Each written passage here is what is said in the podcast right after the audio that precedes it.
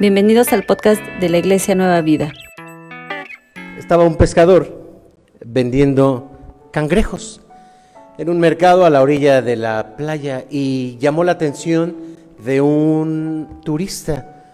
Y le llamó la atención al turista y le pregunta al, al vendedor, al pescador, oye, pero veo que tienes tus cangrejos en una cubeta y que no están tapados. ¿No te preocupa que se escapen? Y el pescador le contesta, no me preocupo, porque cuando uno de los cangrejos quiere subir y llegar a la parte de arriba de la cubeta, los demás lo jalan. No sé si han escuchado esta ilustración, pero esta ilustración describe una de las características del ser humano ante otro que quiere crecer ante otro que quiere salir adelante, simplemente ante otro que quiere ser mejor.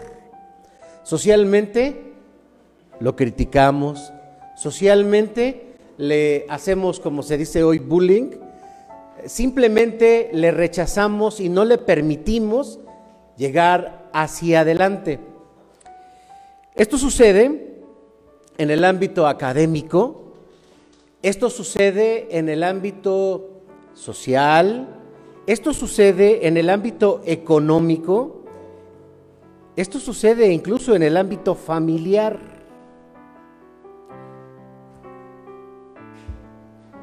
El Salmo 119 en el versículo 113 al versículo 20, que es el que acabamos de leer, nos habla acerca de el deseo de un hombre de ser mejor.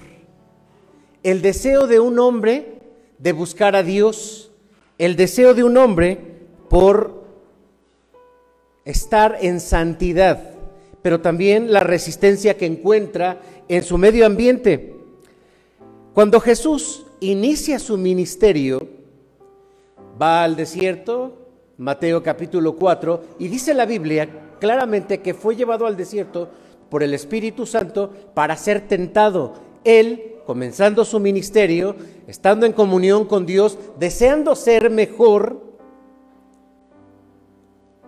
se encuentra con el enemigo. Y el enemigo le pone una serie de trabas y ese enemigo no es tan diferente en esa actitud del ser humano, porque ese enemigo creemos que fue Satanás. No es diferente porque hace exactamente lo mismo, disuadir, intentar eh, doblegar el carácter y la misión que tenía Jesús. Lo mismo puede sucedernos a nosotros. Si deseas vivir en santidad, notarás que incrementan las tentaciones. Bueno, a veces hasta cuando queremos empezar la dieta. Voy a empezar la dieta, ay, pero ya viene el 16 de septiembre. Bueno, nada más un pozolito. Y después, bueno, unas tostaditas.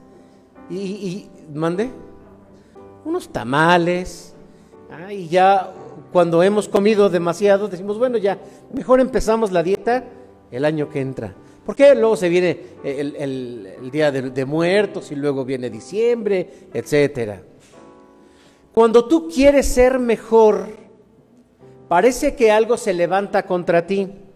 Si deseas comenzar una vida de oración, empiezan o te das cuenta que crecen los quehaceres dentro de, casa. Si deseas aumentar la lectura de la Biblia, te das cuenta que te da sueño. Si deseas ir a la iglesia, aparecen personas que te desaniman, no vayas, te vas a contagiar del COVID. Si deseas comenzar a diezmar, te aumentan los gastos. Si deseas acercarte a Dios, algo aparece que no te deja ser mejor. Dios ha dicho, hermano, respecto de estar cerca de Él, respecto de la santidad, sed santos, porque yo soy santo. Hablaremos en esta hora a la luz de eh, Salmo 119, versículo 13 al 120. Vamos a reflexionar sobre lo que Dios nos pide en relación a estar más cerca de Él. Por eso es que el título de esta hora es Firme hacia la santidad. Les invito para que hagamos una oración. Amado Padre, en esta hora permítenos reflexionar en tu palabra. ¿Qué quieres tú de nosotros?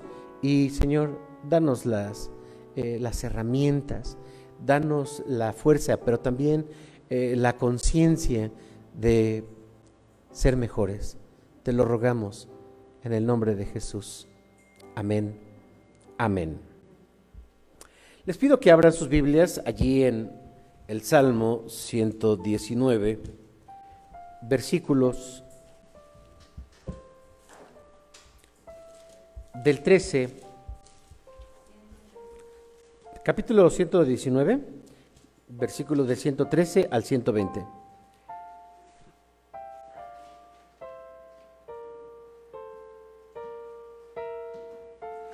Vemos a, una, a un hombre, al autor al que venimos siguiendo cada semana, queriendo ser mejor. Tan solo leamos estas frases que dice el versículo 114, apartaos de mí malignos, pues yo guardaré los mandamientos de Dios. Apartaos de mí malignos, porque yo guardaré la palabra de Dios.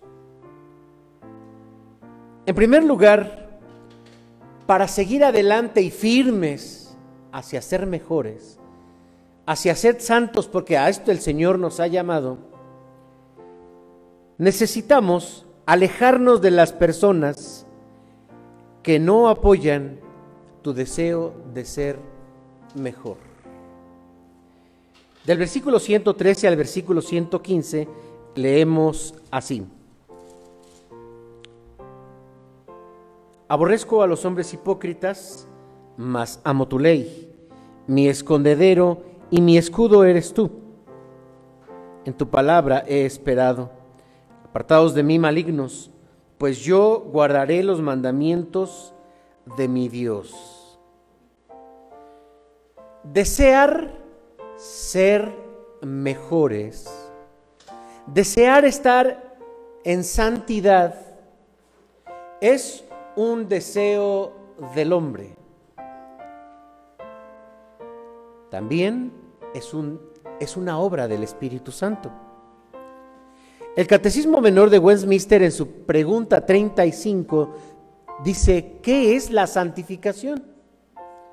Y responde, la santificación es la obra de la libre gracia de Dios, por la cual todo nuestro ser, restablecido a la imagen de Dios, y somos hechos capaces de morir más y más al pecado y de vivir para la justicia. Esto es la santificación. La santificación es un proceso a través del cual el Espíritu Santo nos va alejando del pecado, pero nos va acercando a Dios.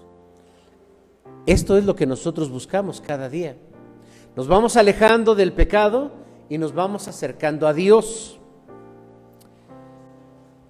Dice Juan capítulo 16, versículo 8, las palabras de Jesús, hablando del Espíritu Santo, dice, y cuando venga el Espíritu Santo, convencerá al mundo de pecado, lo convencerá de justicia y lo convencerá de juicio, de pecado porque no creen en mí, de justicia porque yo voy al Padre y no me veréis más, y de juicio porque el príncipe de este mundo ha sido juzgado. Dios utiliza, como ya dijimos, al Espíritu Santo para convencernos de pecado y para ser mejores personas sí a su Espíritu Santo que nos habla. Nosotros creemos que cuando estamos escuchando la palabra de Dios, que cuando estamos leyendo la palabra de Dios, el Espíritu Santo nos está hablando. Nosotros entendemos que aunque un hombre está al frente hablando, está exponiendo ideas que ha puesto en las manos de Dios para que sean dirigidas hacia los oídos y hacia el corazón de quienes les escuchan, pero es el Espíritu Santo el que convence, pero también el que nos mueve a los cambios. hablando de la palabra de Dios en segunda a Timoteo capítulo 3 versículo 16, el apóstol Pablo dice que toda la palabra es inspirada por Dios y es útil para enseñar, para redarguir, para instruir en justicia, a fin de que el hombre de Dios sea enteramente preparado para toda buena obra. Dios quiere que seamos perfectos. Dios quiere que seamos mejores. Por eso es cuando Él nos llama al Evangelio y cuando nos llama a su camino, comienza una obra en nosotros para ser mejores. Por cierto, piensa por un momento cómo eras cuando llegaste al Evangelio.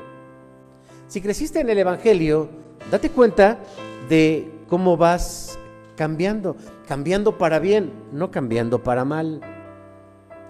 Este es una obra del Espíritu Santo en nuestra vida. El creyente debe, debe, desear, por supuesto, ser una mejor persona, ser un mejor trabajador, ser un mejor estudiante, ser un mejor vecino, ser un mejor ciudadano, ser un mejor ser humano. Y esta es otra parte que también encontramos en la Biblia, porque el ser mejores, hermanos, el Caminar hacia la santidad también es un deseo que brota de nuestro corazón, pero es un deseo que Dios pone en nuestro corazón.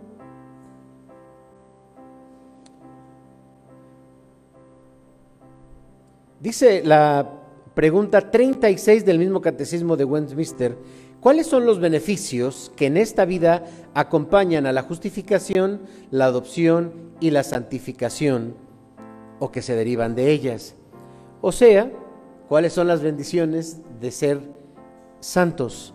Y la respuesta es, los beneficios que en esta vida acompañan a la justificación, la adopción y la santificación, o que se derivan de ella, son la seguridad del amor de Dios, la tranquilidad de conciencia, el gozo en el Espíritu Santo, el crecimiento en gracia y la perseverancia en ella hasta el fin. Estos son los beneficios que nosotros recibimos porque Dios está trabajando en nosotros. Pero hablando de que el ser humano también desea ser mejor. En Job capítulo 31 encontramos todo un, un capítulo y una descripción en la que Job se está justificando con sus amigos, sí, pero él señala cómo es que quiso ser mejor persona. Y entonces él dice, hice pacto con mis ojos para no mirar a la joven. Y comienza a describir en todo el capítulo cómo él se habló a sí mismo y dijo, vamos a portarnos bien. Que tus ojos se te están yendo porque no se te vaya el corazón. Dijo él, mi corazón no se fue con mis ojos. Si mis ojos miraban algo, mi corazón se resistía. Estamos viendo a un hombre que está luchando, primero reconoce sus pasiones, reconoce sus, vamos a utilizar esta, esta frase, sus carnalidades, y entonces comienza a buscar ser mejor.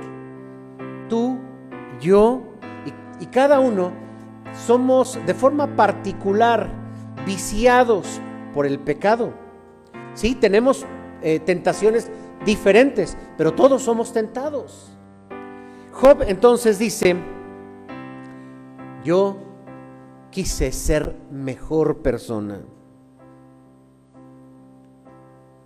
Muchos cuando seguían a Jesús le decían, Jesús, yo quiero seguirte, yo quiero ir contigo, permíteme seguirte, porque en el, en el corazón del hombre también está una necesidad de ser mejor. Pero Jesús les decía, bueno, si quiere venir, eh, pues de una vez les advierto que las zorras tienen sus cuevas y las aves tienen sus nidos. Aquí a veces ni para comer.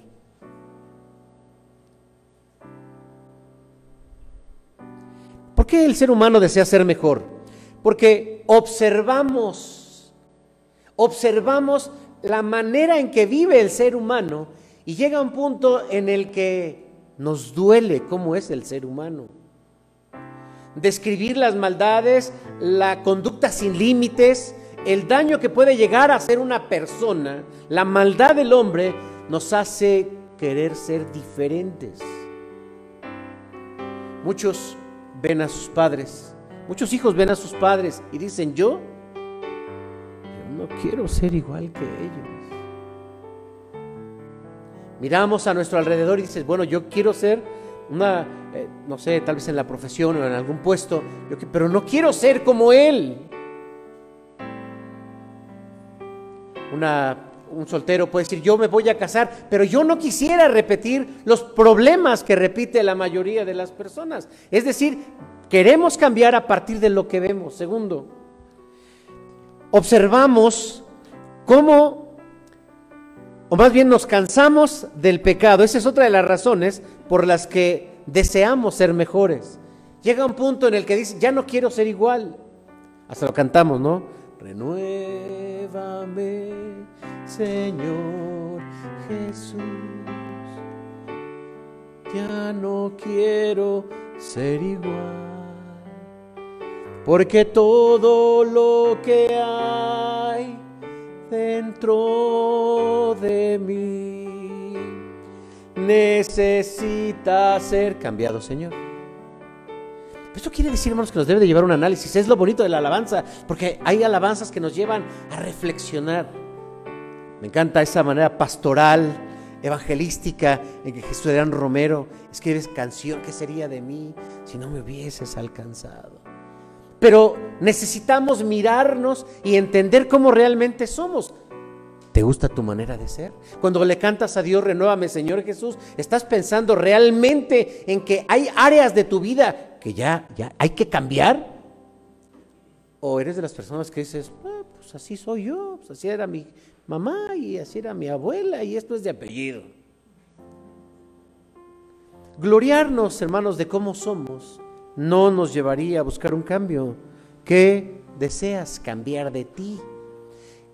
¿Hacia qué te ha llevado tu forma de ser, tu forma de pensar, tu forma de sentir, tu forma de actuar? ¿A qué te ha llevado? Otras personas Simplemente deseamos cambiar porque llega, llega un punto en el que hacemos conciencia, porque sentimos culpa. Y necesitamos ser mejores. Por lo tanto, hay que identificar, dice este versículo, a las personas que no te ayudan a ser mejor y aléjate de ellas. No porque estés juzgando que ellas sean malas personas y que tú seas buena, sino porque llevan caminos diferentes y porque no convienen. Dice la Biblia, el que con sabios anda, o el que con sabios se junta, sabio será. Pero el que se junta con necios, será quebrantado. ¿Influye con quién te juntas? Sí. Y no, no lo digo, hermanos, porque aquel eh, nos contamina, es, eh, Él es el que nos corrompe. No. Es que si nos juntamos es peor el asunto. Acuérdense que, que el papá que dice, ay, desde que mi hijo se juntó con ese chamaco, ya se deformó. No, pues la otra mamá dice exactamente lo mismo. Como son iguales, se juntaron y pues empeora la situación. Son lo que estaban buscando con quién expresarse. Pero si yo quiero hacer un cambio y los demás no quieren hacer ese cambio, lo mejor es, pues me junto con personas que deseen ese cambio. Y eso aplica en muchas áreas de la vida. ¿Cuáles son las personas que nos ayudan? ¿Cuáles son las personas que no te ayudan. Amigos, compañeros de trabajo, familias.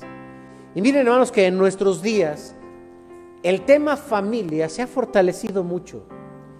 La sociedad, la iglesia, hemos trabajado y hemos penetrado en la conciencia social para que la familia esté más unida. Sí, también hay leyes, que te permiten eh, estar con tus hijos si tu hijo se enferma, eh, faltar porque, etcétera, hasta eh, alimentarle y, darle el pecho a tu hijo, si estás en tu trabajo, es un derecho, ve, la familia debe de estar junta. Y, la familia, los temas de familia, todo bien en casa, una frase, ¿no? Que ya se repite cuando ves a la persona deprimida, todo bien en casa. Ay, no viene. la familia se ha convertido en un tema protegido. Sí, sí, en un tema protegido. Hermanos, nosotros tenemos un concepto diferente de la familia. Porque cuando digo que la sociedad ha fortalecido los lazos de la familia, la ha convertido, la ha convertido en un área de mucho respeto entre sus seres. Se cuidan, se protegen. Miren lo que dijo el Señor Jesús. El que ame padre o madre más que a mí, no es digno de mí. Estaba con su familia, pues ya está ahí el día de la familia, 31 de julio, por ahí, ¿no? Último domingo de julio. Día de la familia. El que quiera, el que ame a padre o madre más que a mí, no es digno de ser mi discípulo. Pero, pues que hicimos una actividad en familia, pues si lo justificara. El que ame oh padre o madre más que a mí no es digno de mí. Señor, yo quiero seguirte, eh, pero déjame entierro primero a mi padre. Deja que los muertos entierren a sus muertos. Tú ven y sígueme. Juan Bunyan, un pastor inglés, hermanos, pastor inglés, conocido por aquella gran obra en 1678, el progreso del peregrino. ¿Cuántos han visto la película del progreso del peregrino? Pues, es que en los 70 no había otra más que esa la ponían en las campañas. O hemos leído la novela.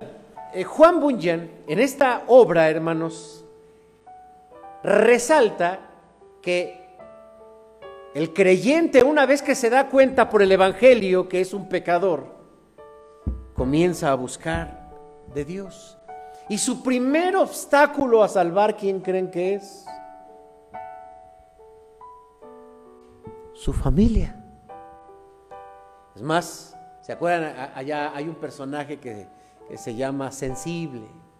Lo alcanza y le dice, eh, peregrino, peregrino, y tu familia, vuelve, vuelve a nuestro pueblo, quédate con tu esposa, quédate con tus hijos.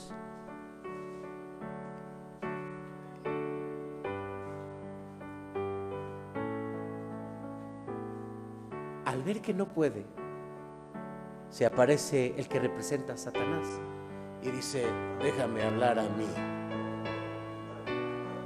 Se le acerca y le dice, peregrino, qué bueno que quieras ser mejor, qué bueno que quieras.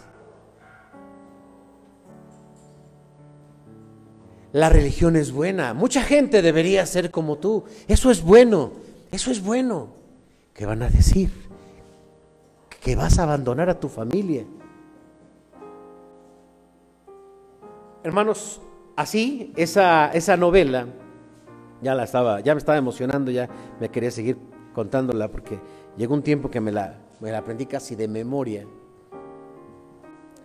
Porque me encanta esa novela, por eso.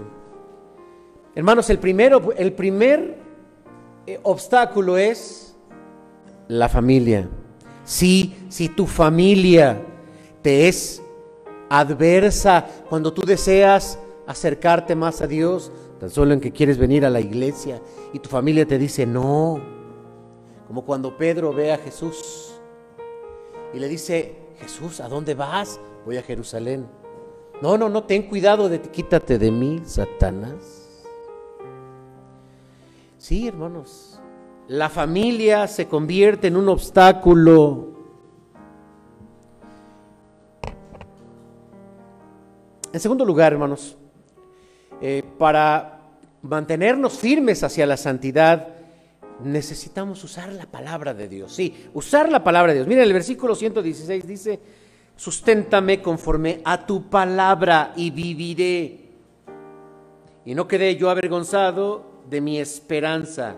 Susténtame en tu palabra, o susténtame conforme a tu palabra. Cuando Jesús fue al desierto y fue tentado por su enemigo, le hizo, así nos lo registra Mateo, capítulo 4, tres tentaciones. ¿Recuerdan cuál fue la primera? Si eres el Hijo de Dios, di que estas piedras se conviertan en pan. La segunda, si confías en Dios, dice, eh, ajá, arrójate al vacío, que a sus ángeles mandará cerca de ti para que tu pie no tropiece en piedra. Y la tercera, ¿cuál fue? Todo te voy a ofrecer si postrado me adorares. Jesús, hermanos, apeló a la Biblia, respondió con la Biblia. Las respuestas de Jesús son textos del Antiguo Testamento. No solo de pan vivirá el hombre, sino de toda palabra que sale de la boca de Dios. Una. Dos, no tentarás al Señor tu Dios. Tres, escrito está, al Señor tu Dios adorarás y solamente a Él servirás. Y dice la Biblia que el tentador se fue. Hay muchas filosofías que animan al ser humano a ser mejores. No somos los únicos. ¿eh? El cristianismo no es la única eh, filosofía o religión que promueve que una persona sea mejor. No. El humanismo es una filosofía que, por lo menos en los últimos 150 años, ha influido tanto para que las personas seamos mejores personas. Friedrich Nietzsche desarrolla una idea al final del siglo antepasado de hacer superpersonas. La idea del superhombre es una aspiración del hombre a ser mejor, una mejor ética, un mejor comportamiento, una mejor moral, un, un mejor ser humano, proponía él, en todos los aspectos. Sus ideas han influido en los pensamientos modernos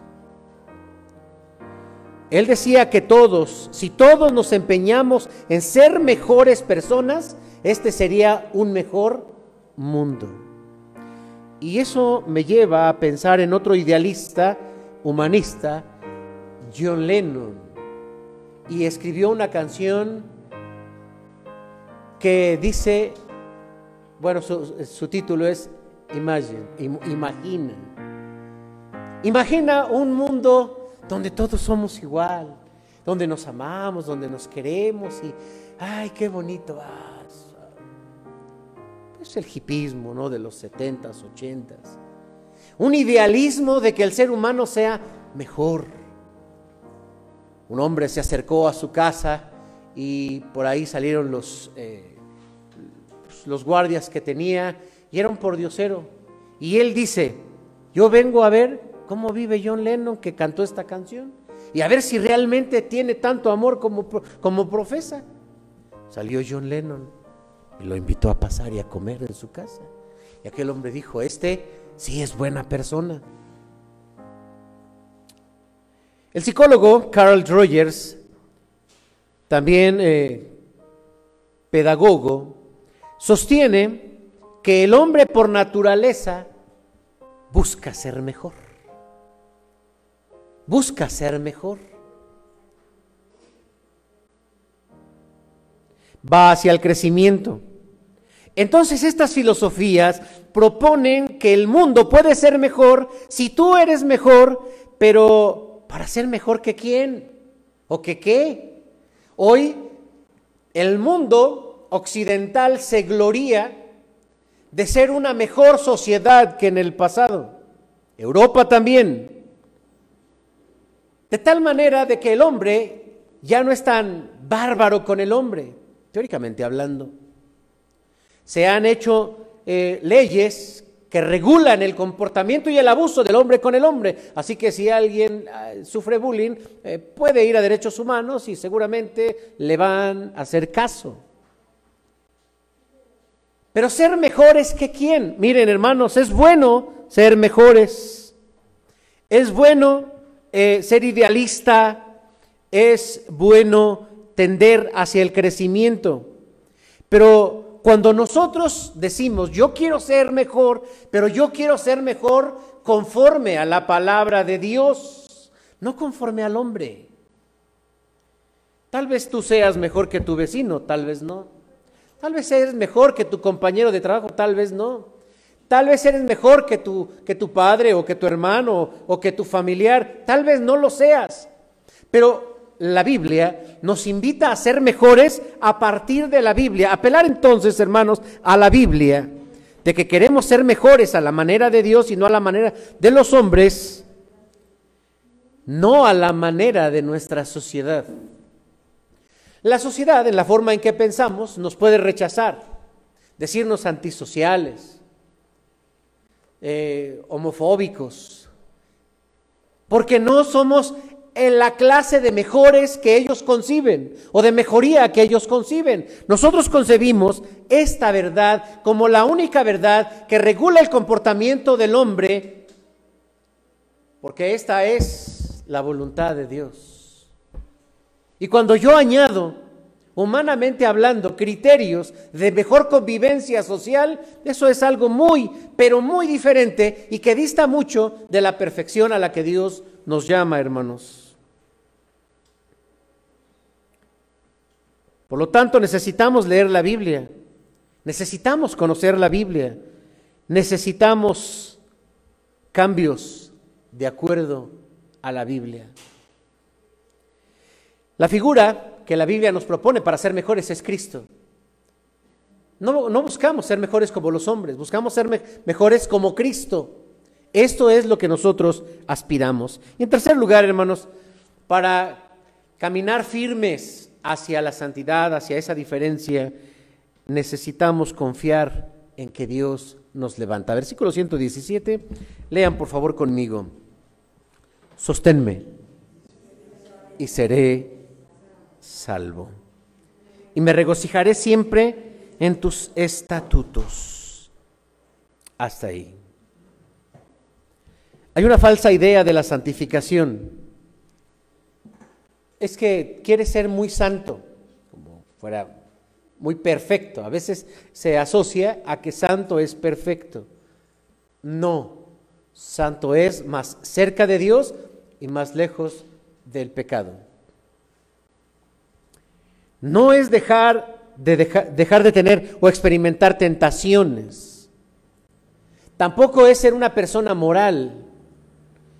El riesgo, hermanos, que podemos que al que podemos caer es que llegamos a ser hipócritas. Por eso dice el versículo 113, aborrezco a los hipócritas.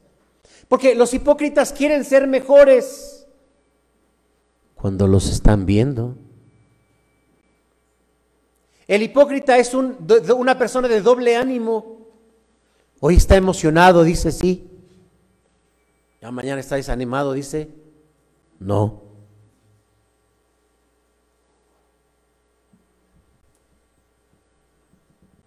Jesús señaló, hermanos, que esta conducta de hipocresía no funciona.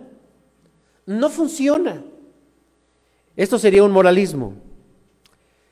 Ser de una manera ante los demás y cuando estamos solos ser diferentes. Los fariseos cuidaban esa imagen y el Señor Jesús lo reprochó. En Proverbios, capítulo 24, versículo 16, nos dice que todos caemos, todos caemos. Y lo dice así, porque siete veces cae el justo y vuelve a levantarse, mas los impíos caen en el mal. Cuando Martín Lutero leyó la carta del apóstol Pablo a los romanos y encuentra que más el justo por la fe vivirá. Pero si ya es justo, el justo vivirá por la fe. Todos caemos, hermanos. Este, esta experiencia es lo que más desanima a una persona a ser mejor. Lo repito. La experiencia de caer, de fallar, de errar, de pecar, es lo que más desanima a una persona que desea la santidad. ¿Por qué? Porque la crítica es muy fuerte. Mira, ¿y eso qué es cristiano? El que decía que, él eh, no, aborrecía a los hipócritas. Y mira, ya salió que también él es un hipócrita. Y mira, el que no hacía tal cosa, ya salió que lo hace hasta mejor que yo. Y a veces pensamos que esas críticas vienen de afuera, hermanos. No, allá afuera encuentras compasión. Allá afuera la gente te acepta. Sí. Pero donde encontramos al mismito demonio es aquí. Alguien cae, no lo comemos vivo los falsos santos, los hipócritas, somos carroñeros. Porque somos parecidos a los fariseos. Y eso hace, hermanos, que seamos como los cangrejos. ¿Se acuerdan de la imagen que les presenté? Que cuando alguien quiere y pum, lo jalamos, lo jalamos, su parte débil, lo, lo jalamos, lo jalamos, lo jalamos. ¿Y este hermano qué predica? Si yo conozco su vida. ¿Y este hermano qué dice? Si tiene problemas en su familia. ¿Y este hermano? yo cuando escucho a estas personas hablar, hermanos, pienso en que yo también puedo ser igual. De veras porque es muy complicado. Vivimos eh, de, la santidad eh, irreal. La crítica, hermanos, y el chisme es lo que más desanima. Y eso se traduce, en culpa.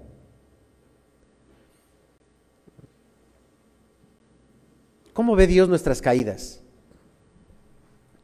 En 2 Corintios capítulo 12, versículo 9, el apóstol Pablo describe que él tenía un aguijón en la carne.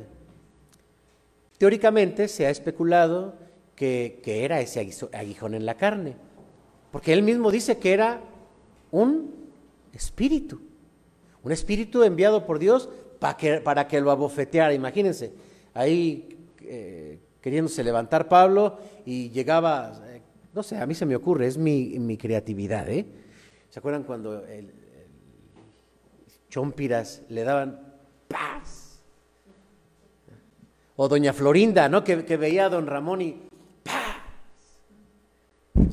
Pablo experimentaba una sensación así, porque la, em, es una figura, por supuesto, es una figura, no estoy diciendo que lo esperaba en cada esquina y a dónde vas, a ver, ven acá, y le, peinaba y faltaba el de hoy, se me había pasado. No, es una figura porque la palabra abofetar eh, es la figura de expresión de humillación. Sí, sí, sí, o sea, si a ti te dan un golpe, no te humillan, pero si te dan una cachetada, no, o sea, cuidado, por eso hay que admirar a don Ramón. La, la figura, pero entonces dice que le pidió a Dios, Dios quítame este aguijón. Y Dios le dijo, no, porque con este aguijón te recuerdo que eres humano y que eres débil y que tienes que confiar en mí. Hermanos, mi poder, dijo el Señor, se perfecciona en tu debilidad. Así le dijo y entonces le dejó ese aguijón.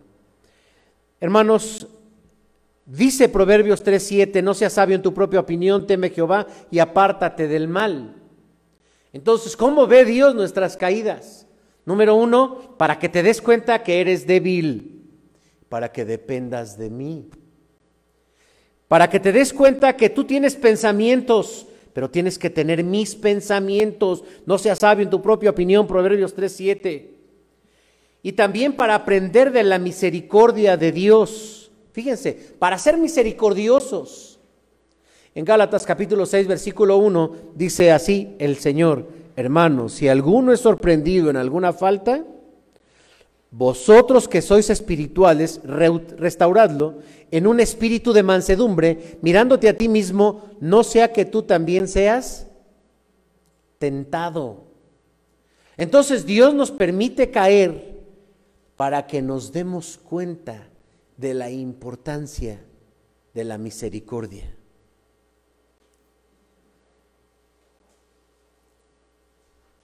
Termino. Querer ser mejor te va a despertar obstáculos en lo que tú quieras, en lo que te darás cuenta que no es tan fácil. Pero Dios te da el carácter para vencer esos obstáculos, confiar en Dios y caminar hacia la santidad. La vida cristiana, hermanos, se vive cada día.